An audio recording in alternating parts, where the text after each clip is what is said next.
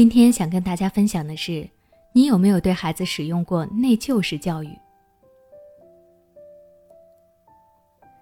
随着孩子认知水平的提高和自我意识的发展，以及社会交往的开始，他会逐渐体验到更复杂的情绪，比如羞愧、内疚等等。这个时候，有些家长就会利用孩子的这种内疚情绪来教育他，让孩子朝着自己希望的方向去做。我们把这种方式。叫做内疚式教育。使用内疚式教育的家长主要有以下三个方式：第一，告诉孩子自己的难处，主要表现为父母和孩子强调自己的不容易，为了孩子，为了这个家付出了多少，向孩子表达自己的难处，由此引发孩子的内疚心理，然后可以更好的控制孩子做事。第二，把责任都归咎到孩子身上。有的父母对于孩子进行内疚教育，就是把自己生活的不如意的原因都怪到孩子身上。这类父母认为自己现在变得这么惨、这么难过，都是因为自己的孩子，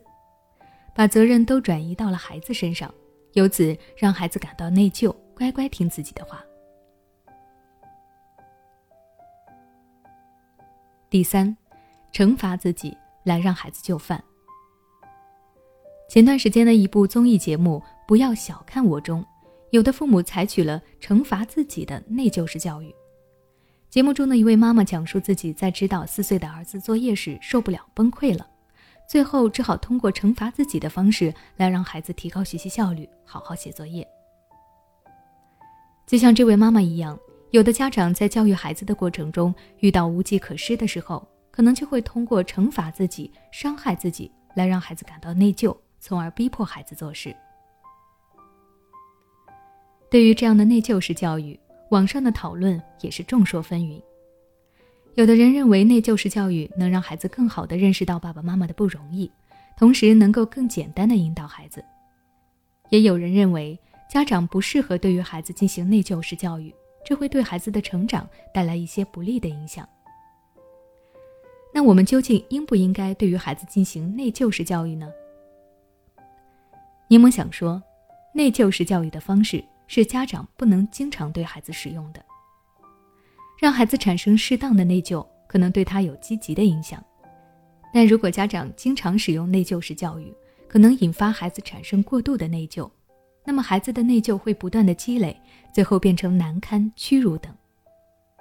这样不仅对于孩子的成长没有任何的帮助。还有可能会使孩子变得懦弱、逃避，并且还会影响父母和孩子之间的亲子关系。因此，如果你在教育孩子的时候遇到了实在无可奈何的事情，想使用内疚式教育，